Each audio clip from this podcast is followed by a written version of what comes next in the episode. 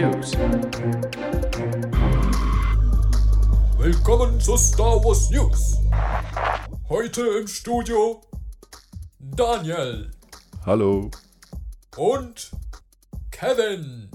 Hallo zusammen, wir bringen euch die Nachrichten zur weit, weit entfernten Galaxis, alles Relevante zu Serien, Filmen, Büchern, Spielen und zur anstehenden Star Wars Celebration. Wir fassen das alles kompakt für euch zusammen. Redaktionsschluss für diese Sendung war am Sonntag, den 26. März morgens. Wir sind ja in einer Zeit, Daniel, Mandalorian läuft in der dritten Staffel. The Bad Batch geht in dieser Woche ins Finale seiner zweiten Staffel. Zusammen mit The Mandalorian werden an einem Tag zwei Bad Batch Folgen veröffentlicht. Endor Staffel 2 ist mitten in den Dreharbeiten. Die Dreharbeiten zu The Acolyte laufen. Ahsoka wird noch dieses Jahr erwartet. Visions Staffel 2 kommt am 4. Mai und, und, und. Aber Neuigkeiten gibt es zu einer anderen Serie, nämlich Skeleton Crew. Was war da für dich der Knaller diesen Monat? Der Knaller diesen Monat war, dass das Regieduo, bekannt unter dem sehr schönen Namen The Daniels, Daniel Kwan und Daniel Scheinert, die gerade erst den Oscar für ihren Film Everything Everywhere All at Once gewonnen haben, Regie geführt haben bei einer Episode von Skeleton Crew. Hier bin ich sehr, sehr gespannt, ob diese beiden experimentellen Filmemacher ihre eigene Vision bei Skeleton Crew unterbringen können und so dieser Folge ihren eigenen Stempel aufdrücken werden. Hilf uns doch mal für diejenigen, die es nicht mitgekriegt haben oder den Film nicht gesehen haben. Everything, Everywhere, All at Once. Was ist denn das für ein Film? Ja, das ist auf den ersten Blick ein sehr eigenartiger Film, der wahrscheinlich nicht so in die Kategorie bester Film bei den Oscars fällt, wenn man zumindest so casual über die Oscars nachdenkt. Ich habe den Film mehr oder weniger durch Zufall in einem kleinen Arthouse-Kino mit zwei Freunden gesehen. Und es geht um Evelyn, gespielt von Michelle Yeoh und ihren Mann gespielt von niemand anderem als Kehe Kwan, den wir als Short Round aus Indiana Jones 2 kennen. Und die beiden führen ein recht normales Leben in einer amerikanischen Vorstadt. Sie sind chinesische Einwanderer, haben eine Tochter, die sich gegen die chinesische Kultur der Eltern ein wenig auflehnt, einen alten, krantigen Opa, der noch versorgt werden muss. Und ja, sie führen einen Waschsalon und sind verschuldet und irgendwie läuft es bei ihnen gerade nicht so rund. Und während sie bei der Steuerprüferin im Büro sitzen, wird auf einmal eröffnet, dass Evelyn die einzige ist, die das Multiversum retten kann. So viel zum Film. Das war auch tatsächlich nur so gefühlt die ersten fünf bis zehn Minuten. Und ja, ab dann beginnt ein wilder Rausch der Gefühle. Ich saß damals im Kino, ich habe teilweise wirklich geweint vor Lachen und meine Freunde haben sich, glaube ich, geschämt, mit mir in diesem Kino zu sein, weil wir waren natürlich da nicht alleine. Und gleichzeitig war ich am Ende so berührt. Also das ist wirklich ein toller, toller Film und habe den auch schon länger im Regal stehen. Trotzdem hätte ich tatsächlich nicht gedacht, dass dieser Film auch beim Massenpublikum so ankommt und wirklich bei den Oscars die Preise als bester Film, beste Regie und auch für die beiden genannten Darsteller die Preise als beste Hauptdarstellerin und bester Nebendarsteller abräumen wird. Insgesamt sieben Oscars sind es geworden. Und das Pikante ist, dass diese beiden Daniels, Daniel Kwan und Daniel Scheinert, nicht nach dem Gewinn der Oscars kontaktiert wurden von Disney, sondern vorher schon. Hui, Glück gehabt. Definitiv der Wille der Macht, weil unter den aktuellen Gesichtspunkten könnte es schwer werden, diese beiden noch zu verpflichten. Die werden wahrscheinlich gerade alle möglichen Angebote in Hollywood bekommen. Aber ja, ganz sympathische Geschichte. Daniel Kwan hat hier auf Instagram bestätigt, dass zur Zeit, als die Anfrage von Showrunner John Watts kam, die beiden mehr oder weniger das Angebot angenommen haben, unter anderem auch, weil sie noch einen weiteren Auftrag benötigt haben, um ihre aktuelle Rechnung für die Krankenversicherung zu bezahlen. So hat er es zumindest in einem Instagram-Post geschrieben. Und ja, das finde ich schon sehr außergewöhnlich innerhalb von quasi einem Jahr vom Indie-Regisseur, der Probleme hat, seine Krankenversicherung zu bezahlen, zu einem Oscar-Gewinner oder und wahrscheinlich einem der gefragtesten Regisseure in Hollywood aktuell. Ja, wir können auf jeden Fall gespannt sein. Ich denke auch, zumal man über Skeleton Crew ja noch gar nicht so viel weiß. Man weiß, dass Jude Law mitspielen wird. Es geht um eine Gruppe von Kindern, die irgendwo im Wild Space verloren gegangen ist, irgendwann in der Zeit von The Mandalorian. Vom Ton her wird spekuliert, dass es eine Mischung sein könnte aus The Goonies und Stranger Things. Vermutlich hören wir ein bisschen mehr darüber auf der Star Wars Celebration. Auch ob die Serie wirklich noch dieses Jahr erscheint, wie manche von uns hoffen. Bleiben wir mal beim Thema Star Wars Bewegtbild im weitesten Sinne Star Wars im Kino. Wir haben ja die letzten Monate immer wieder darüber spekuliert, was könnte der nächste Star Wars Film sein, der wirklich ins Kino kommt im Dezember 2025. Das ist das Zieldatum, was inzwischen auch von Disney Wiederchef Bob Iger bestätigt ist, wenn man so will, also als Zielvorgabe ausgegeben, wenn man übereinstimmenden Medienberichten glauben kann. Der Film, der da vielleicht am ehesten als realistisch gelten darf, das ist der, den wir so genannt haben als den Damon Lindelof-Film. Der zweite Film, der dann noch im Rennen ist, offenbar ist der von Taika Waititi, Star Wars-Fans bekannt als Regisseur in The Mandalorian Staffel 1 und die Stimme von IG-11, bekannter vorher gewesen für seine besondere Art, Humor in seinen Film einzusetzen, unter anderem aus Thor Ragnarok. Und da hieß es zuletzt, dass dieser Film von Waititi zwar noch existiert, aber in einer sehr frühen Phase der Entwicklung und plus das Gerücht, dass Taika Waititi selbst mitspielen könnte. Also das ist alles noch relativ schwammig. Als nicht mehr in Entwicklung gelten inzwischen die Projekte von Kevin Feige und Patty Jenkins. Da war das Stichwort ja Rogue Squadron inklusive Teaser-Trailer und so. Das ist im Moment alles wieder vom Tisch. Und von all diesen Filmen gilt eben dieser Damon Lindelof-Film als derjenige, der am ehesten der nächste Star Wars-Film im Kino sein könnte, 2025. Ja, dazu kamen jetzt diesen Monat jüngere Infos vom bekannten Filmreporter Jeff Snyder, Daniel. Ja, wenn diese Infos zutreffen, müssen wir uns definitiv einen neuen Namen für den Film überlegen, weil wir können ihn nicht weiter den Damon Lindelof Star Wars Film nennen. Denn laut Jeff Snyder, der auch ursprünglich schon die Nachricht über Damon Lindelofs Beteiligung überhaupt erst ins Gespräch gebracht hat, sind Damon Lindelof und Justin Britt Gibson, sein Co-Autor, aus dem Projekt ausgestiegen. Sie haben scheinbar ihr Skript fertiggestellt und dieses im Februar bei Lucasfilm eingereicht. Anschließend jedoch, laut Berichten von Jeff Snyder, selbst mehr oder weniger das Handtuch geworfen und ihr Skript sozusagen zur Weiterverwertung freigegeben. Das ist keine komplett unübliche Praxis in Hollywood, dass Skripte mehrere Durchläufe erhalten. Und man muss hier ja auch wieder sagen, es gab von seitens Lucasfilm keine offizielle Ankündigung. Vielleicht hätten sich die Verantwortlichen diese Diskussionen, die aktuell im Internet herumgeistern, eher erspart und wahrscheinlich lieber auf den richtigen Zeitpunkt gewartet, wenn sie das tatsächlich fertige Skript vorzeigen können.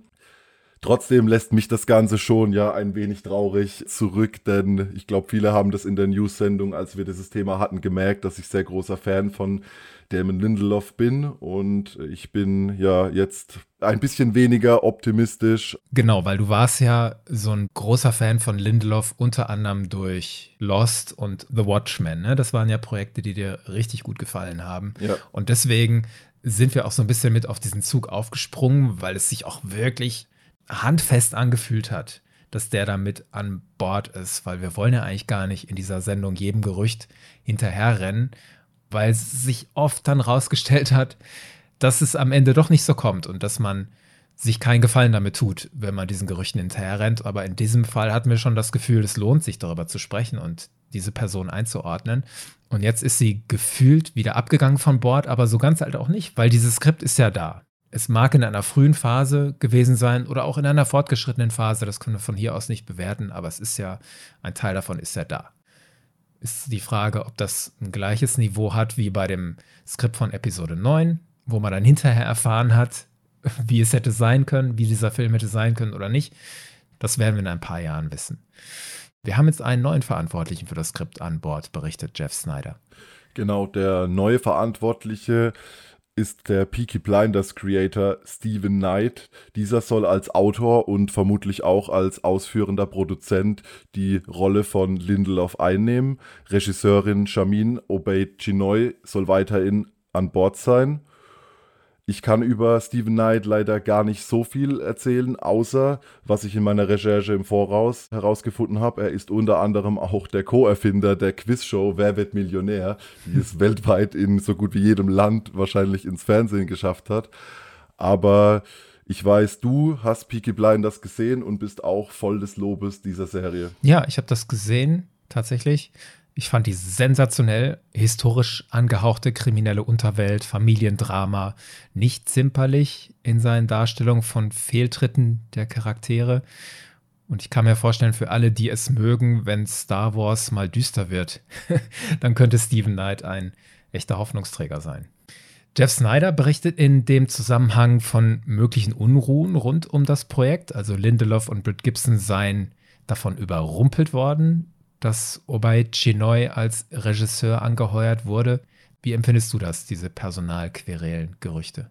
Ja, irgendwie hinterlässt es langsam auch bei mir einen faden Beigeschmack. Auch wenn es alles irgendwie keine öffentlichen Nachrichten sind. Als Star Wars-Fan freut man sich ja, wenn man irgendwelche neuen Infohäppchen bekommt. Und gerade so wie Patty Jenkins Film, wo es sogar schon einen coolen Teaser-Trailer gab, wo sie da am Flughafen war da denkt man sich, die Projekte sind schon so weit fortgeschritten, die müssen doch jetzt eigentlich irgendwie auch das Licht der Welt erblicken. Und auf der einen Seite bin ich dann ja ein wenig traurig, auf der anderen Seite denke ich mir, ja, genau das ist doch das, was den Sequels mehr oder weniger vorgeworfen wurde, dass starr an irgendeinem Datum festgehalten wurde und dass man nicht gesagt hat, wir sind jetzt vielleicht noch nicht so zufrieden, wir nehmen uns noch ein oder zwei Jahre extra Zeit und bringen nur dann etwas auf den Markt, wenn wir auch wirklich der felsenfesten Überzeugung sind, dass das ein toller Film wird.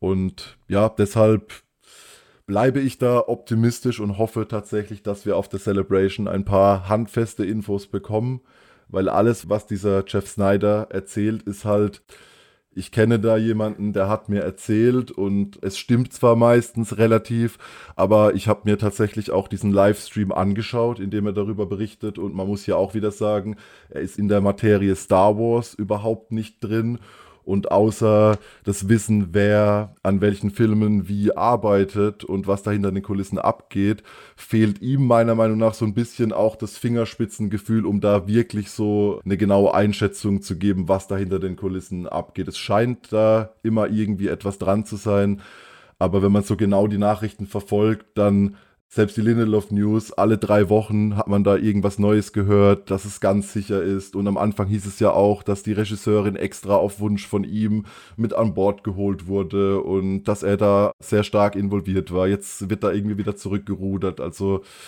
ja, es hat einen wahren Kern und scheint was dran zu sein, aber ich würde da nicht jedes Wort auf die Goldwaage legen.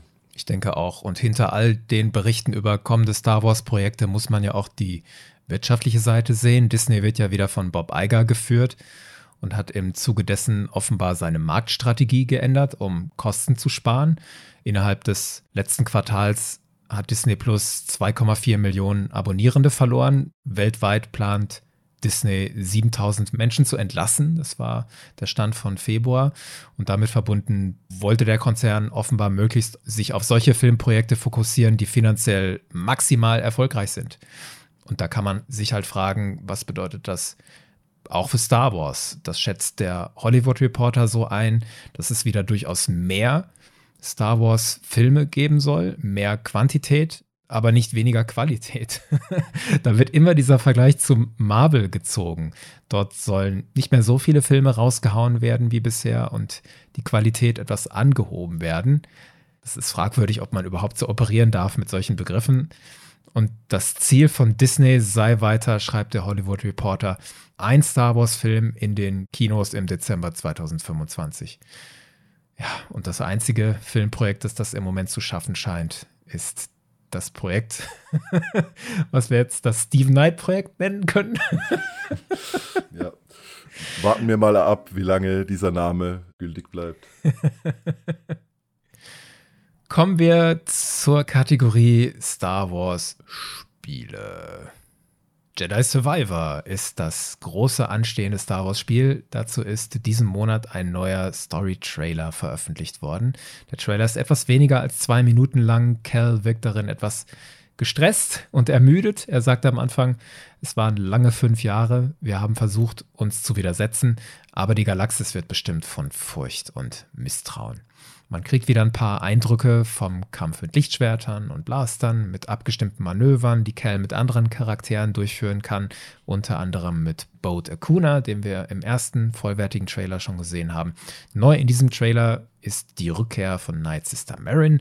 Sie ist jetzt auch wieder dabei, offensichtlich auch als eine Person, mit der man im Duett kämpfen kann, in welcher Form das auch immer spielmechanisch umgesetzt wird. Auffällig ist in diesem Story-Trailer noch eine Person, die eine Jedi-Robe trägt, die stark an die Hohe Republik erinnert, mit viel Goldornat. Und diese Person scheint Kerl anzuklagen. Wie konntest du nur zulassen, dass die Galaxis in die unwürdige Maschine des Imperiums gefallen ist, lautet die Anklage dieser namentlich nicht genannten Person. Pilot Grease ist wieder dabei, genau wie Sir Junda, beide mit leicht geändertem Aussehen oder auch radikal geändertem Aussehen. Und dann wird Cal eine Möhre vor die Nase gehalten, dass es einen möglichen Ort geben könnte, wo er sicher sein könnte. Daniel Mehr haben sich zwei Fragen gestellt. diesen Trailer. Jetzt bin ich gespannt. Die Person mit den Jedi-Roben, die offensichtlich an die Hohe Republik angelehnt ist. Wie ordnest du das für dich ein? Ja, es fällt mir auch noch ein bisschen schwer, das einzuordnen, weil damit hätte ich wirklich irgendwie nicht gerechnet. Aber ich finde das aus zwei Gesichtspunkten sehr spannend. Einmal einfach um die High Republic mit den aktuellen visuellen Medien noch mehr zu verknüpfen, was ja auch immer mehr passiert. Und damit fühlt sich einfach die ganze Galaxis wieder ein Stück weit verbundener an für mich. Und gleichzeitig finde ich den Story-Aspekt auch sehr spannend, weil wenn ich mir jetzt vorstelle, das ist vielleicht ein Jedi-Meister aus der Hohen Republik, der da in einem Kryoschlaf, was auch immer, vielleicht für ein paar hundert Jahre war und er wird quasi aus der High Republic, der Hochzeit der Jedi, herausgerissen und erwacht mitten in der Finsternis der imperialen Ära. Das ist sehr, sehr spannend, einfach auch im Hinblick auf die Reflexion, was hat dazu geführt, dass der Jedi-Orden innerhalb einer eigentlich für den Gesamtkontext so kurzen Zeit von einer solchen Hochphase so in den Abgrund ging. ja, das finde ich eine super Idee. Also da ist jemand, der vielleicht wirklich authentisch aus dieser Zeit stammt und dann warum auch immer, ein paar hundert Jahre überbrückt hat und dann sich in dieser Zeit, in dieser finsteren Zeit wiederfindet und dann sich umschaut und sagt, was habt ihr denn angerichtet, als ich weg war? eine andere Option ist ja auch, dass es eine Person sein kann, die aus dieser Ära des galaktischen Bürgerkriegs stammt, beziehungsweise dieser Ära des frühen Imperiums, die sich dann bewusst diese Robe der Hohen Republik anzieht, um damit auch nach außen hin symbolisieren zu wollen, ich stehe für die Restauration des Jedi-Ordens dieser Zeit. Was auch immer das dann aus seiner Person bedeutet und wie sie das auslegt. Aber ich habe den Eindruck, dass das offensichtlich ein Widersacher sein soll, weil Cal steht dem ja mit gezücktem Lichtschwert gegenüber. Deswegen ist möglicherweise dieses Ziel, den Ruhm der Hohen Republik wiederherzustellen, so ein bisschen verdreht. ja, er scheint irgendwie dem dunklen Pfad zu folgen, den er davor noch anklagt. Einfach auch wieder wahrscheinlich aus einem Gefühl heraus, ich bin ein mächtiger Jedi und die Welt ist nicht so, wie ich sie mir vorstelle. Also benutze ich meine Macht und zwinge die Umwelt, sich so zu verändern, wie ich es gern hätte. Das finde ja. ich alles sehr, sehr spannende Aspekte und gerade ja im Hinblick auf Cal Kestis weitere Entwicklung zum Jedi-Ritter, wie er da mit diesen Motiven konfrontiert wird. Das ist auch wieder so dieses typische, für mich ähnlich Vader und Luke. Vielleicht wird es auch wieder eine Szene geben, in der Cal Kestis dazu gefragt wird, join me. Das sind alles solche Gedankenspiele, die ich da schon habe und ich freue mich, dass es nächsten Monat losgeht. Dazu passt ja möglicherweise auch das, was Marin im Trailer zu ihm sagt. Sie sagt, Cal, look into the fire und dann grob übersetzt, das Feuer kann dich wärmen und dir Gesellschaft leisten, dir Komfort geben und so. Aber wenn man Feuer sich selbst überlässt, dann verschlingt es alles. Also das verweist vielleicht so darauf, dass das für die Leute in dieser Zeit eine schwierige Zeit ist, um ihren Platz zu finden, weil dieser Kampf gegen das Imperium noch so aussichtslos wirkt, so überwältigend wirkt. Also als Einzelperson hätte ich da nicht das Gefühl, dass ich jetzt die Welt retten kann, die Galaxis als Ganzes retten kann. Und dann kämpfen aber Leute wie Cal ihren Kampf und müssen sich dann irgendwie entscheiden, mit welchen Mitteln tun sie das, also welchen Preis zahlen sie dafür. Und geht es ihnen dann so wie Saw Gerrera und Luthen Rail, die dann ihre Menschlichkeit zunehmend hinter sich lassen und aufgefressen werden von dem Feuer, das sie selbst entfachen? Oder bleiben sie nah bei sich und lassen irgendwie Menschlichkeit und Mitgefühl zu? Das ist ja in Star Wars immer so die Spannung, die der hellen Seite auch immanent ist. Wie klein der Schritt zur dunklen Seite dann doch sein kann. Ne? Also aus gut gemeint wird dann schnell schlecht gemacht. Und spannend fände ich halt auch, ob dieses Zitat ein Hinweis darauf ist, dass das Spiel ein Problem anspricht, das ich letzten Monat noch angesprochen habe, was ich persönlich immer mit diesem Spiel hatte. Diese Dissonanz zwischen ich bin einerseits ein Jedi und ich will Gutes tun und ich will in Harmonie mit der Natur leben, aber auf der anderen Seite schlachte ich da ein süß aussehendes Tier nach dem anderen ab, ja. Ist das jetzt irgendwie ein Versuch des Spiels, das anzusprechen, dieses Problem, und damit irgendwie umzugehen? Das fände ich super spannend. Das ist definitiv ein spannender Punkt. Ich habe da letztes Mal, als wir darüber geredet haben, ein wenig darüber gelächelt, wie du da davon erzählt hast. Aber ich muss tatsächlich zugeben, dass ich im Nachgang auch darüber nachgedacht habe. Und ich blicke da jetzt definitiv auch mit einem anderen Auge drauf und mal schauen, ob ich im zweiten Teil auch die Möglichkeit bekomme, das Jeditum anders auszuleben und nach deinen Werten, Kevin. Nein, ich glaube ja auch gar nicht, dass das Spiel das tun sollte. Es ist ja ein Spiel und es ist ja darauf ausgelegt, dass man kämpft und dass man cool kämpft und dass man Dinge kaputt macht dabei. Aber ich frage mich trotzdem, ob es nicht doch einen Weg geben könnte, diese ludonarrative Dissonanz weniger deutlich zum Vorschein kommen zu lassen, ja. Jedi Survivor soll erscheinen am 28. April für PC. Und diese komischen Konsolendinger namens PlayStation 5, Xbox, Serien X und S, die keiner hat. Nein. Ihr wisst ja, ich bin PC-Spieler und hatte noch nie eine Konsole. Und ich freue mich für alle, die gerne an Konsolen spielen und daran Spaß haben. So. So, das könnte nicht das Ende sein, wenn Jedi Survivor erscheint. Der Hauptverantwortliche für die Serie, Stick Asmussen, hat bei IGN erklärt, dass er gerne eine Jedi-Trilogie machen möchte. Kommen wir zur nächsten Kategorie Star Wars Literatur. Das sind aus meiner Sicht diesen Monat drei größere Dinge passiert. Einmal ist das Buch zu Jedi Survivor erschienen, Jedi Battle Scars von Sam Max. Das soll als Brücke dienen zwischen Jedi Fallen Order und Jedi Survivor. Die Rezensionen, die ich gesehen habe dazu, die sehen das Buch sehr wohlwollend. Also Nate Manning von Star Wars Newsnet zum Beispiel schreibt, wer Cal Kestis und die anderen Charaktere der Mantis Crew in irgendeiner Weise mag, werde es bereuen, Battlescars nicht gelesen zu haben. Das finde ich so ein bisschen zeitparadox. so, ich bereue etwas, was ich noch nicht getan habe. Aber eine sehr warme Empfehlung kommt für mich darüber. Ich kann da auch bisher meine Empfehlungen aussprechen. Ich bin noch nicht so weit. Ich habe mir das Hörbuch direkt am Release-Tag zugelegt und habe jetzt von den insgesamt, glaube ich, knapp 10, 11 Stunden Laufzeit so zwei bis drei Stunden gehört. Und was man auf jeden Fall sagen muss, es fühlt sich direkt wie eine Fortsetzung an. Man ist direkt wieder drin, die Charaktere fühlen sich vertraut und doch ein wenig anders an und es geht in eine spannende Richtung. Also ich werde es auch auf jeden Fall noch zu Ende hören innerhalb des nächsten Monats. Greift es relativ nahtlos die Ereignisse von Fallen Order auf, also das Ende auch? Nicht direkt das Ende, aber es ist so ein typischer, ich würde es mal sagen, Star Wars Opener, wie von einem zum nächsten Film in einer Trilogie. Wir haben einen kleinen zeitlichen Sprung zum Ende und wir finden die Crew der Mantis mitten innerhalb einer spannenden Mission, in der jeder Charakter nochmal so für den Lesenden etwas vorgestellt wird und so ja einfach seine kleine Einführung erhält und sehr viel weiter bin ich leider auch noch gar nicht gekommen. Das heißt, es war mehr oder weniger das Intro, was ich so durchgelesen oder durchgehört habe. Okay, aber das hilft doch schon mal. Dankeschön. Das zweite Buchprojekt, was mir ins Auge gestochen ist, diesen Monat ist Die Rückkehr der Jedi-Ritter, wird ja dieses Jahr 40 Jahre alt. Passend dazu ist ein Buch angekündigt worden, Return of the Jedi from a Certain Point of View. Diese Bücher gibt es ja schon zu A New Hope und Empire Strikes Back und jetzt kommt auch eins zur Rückkehr der Jedi-Ritter.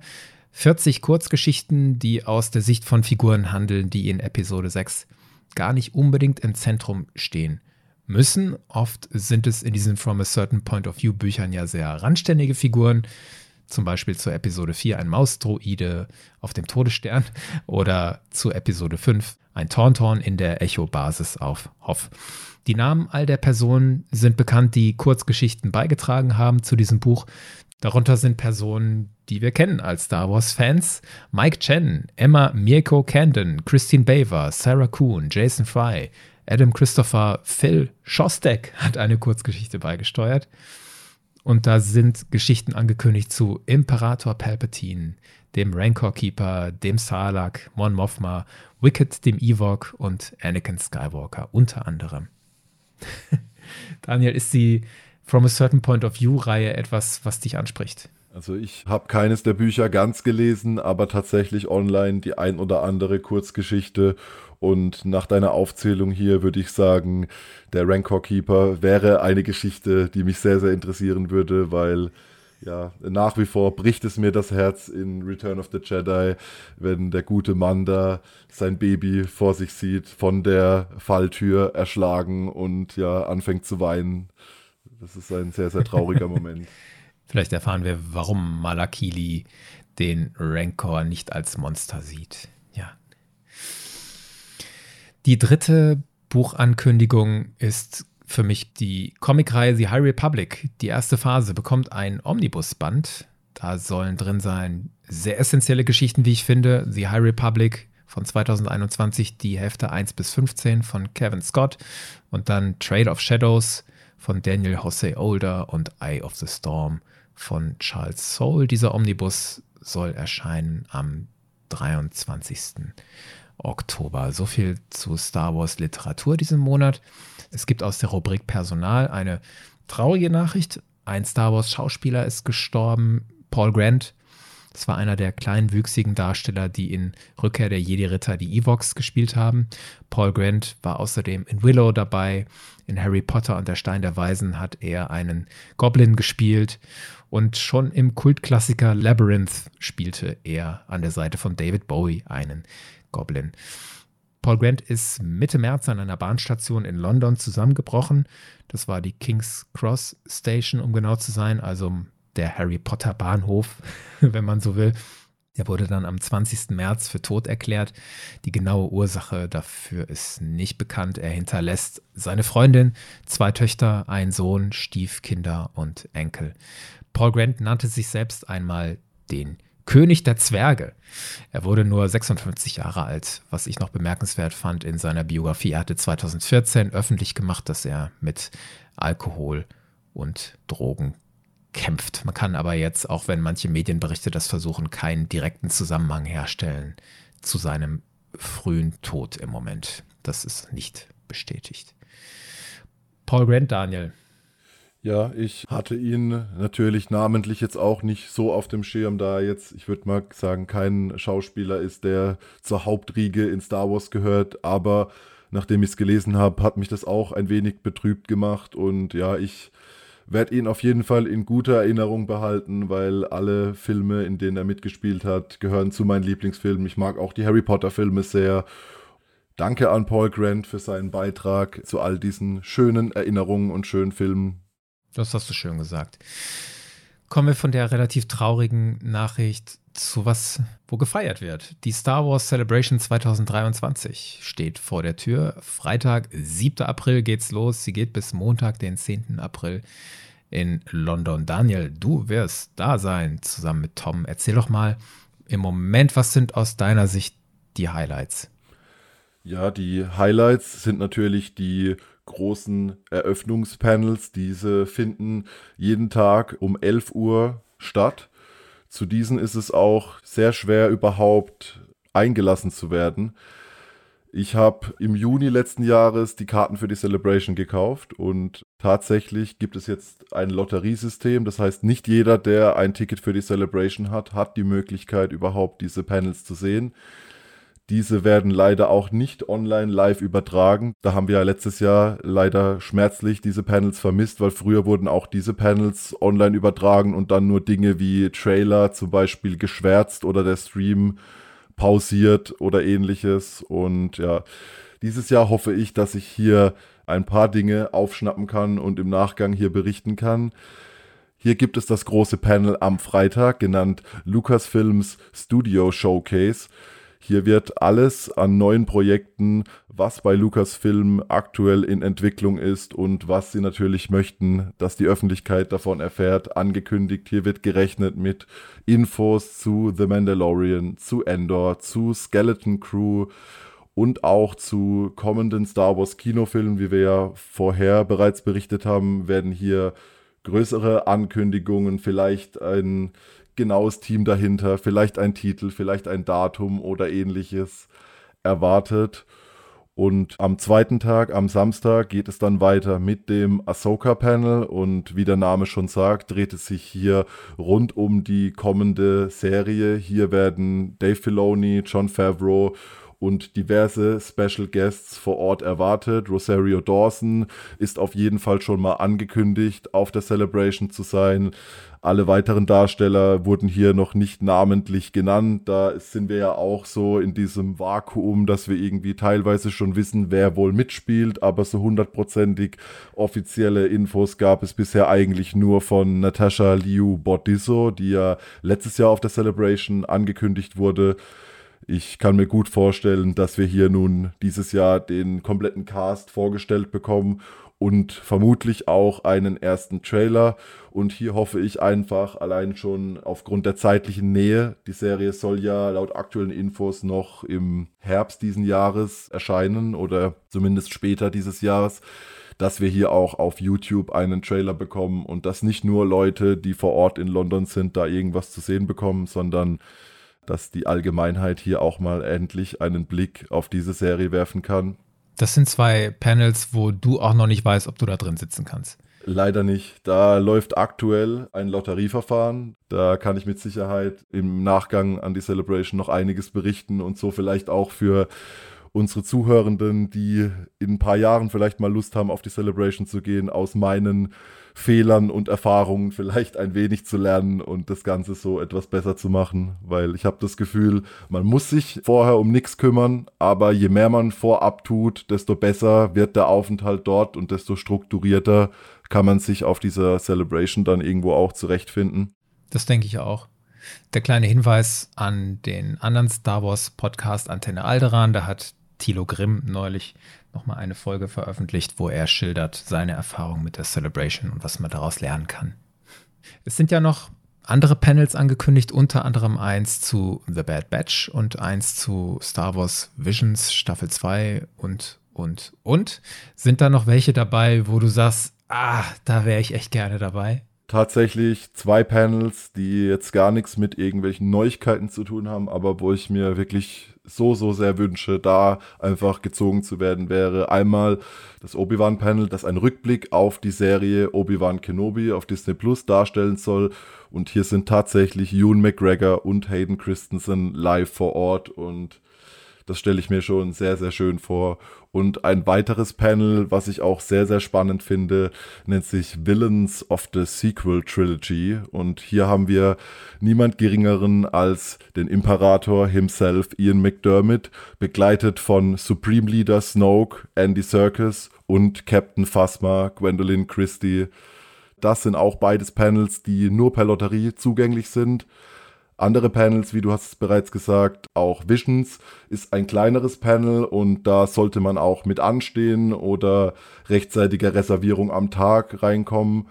Aber bei den ja, ausgelosten Panels hat man wohl ganz, ganz geringe Chancen, nur wenn man nicht gezogen wird, da reinzukommen. Und ich denke, es wird trotzdem viele tolle anderen Sachen geben, aber einen kleinen bitteren Nachgeschmack hätte es schon, wenn ich jetzt wüsste, eine Halle weiter findet da was richtig Cooles statt und ich kann da leider nicht dabei sein, aber ja, man kann leider auch nicht immer alles haben und ich freue mich natürlich auch für jeden anderen in der Lotterie, der da gezogen wird, denn ich meine, jeder, der da möchte, hat es verdient, auch dabei zu sein.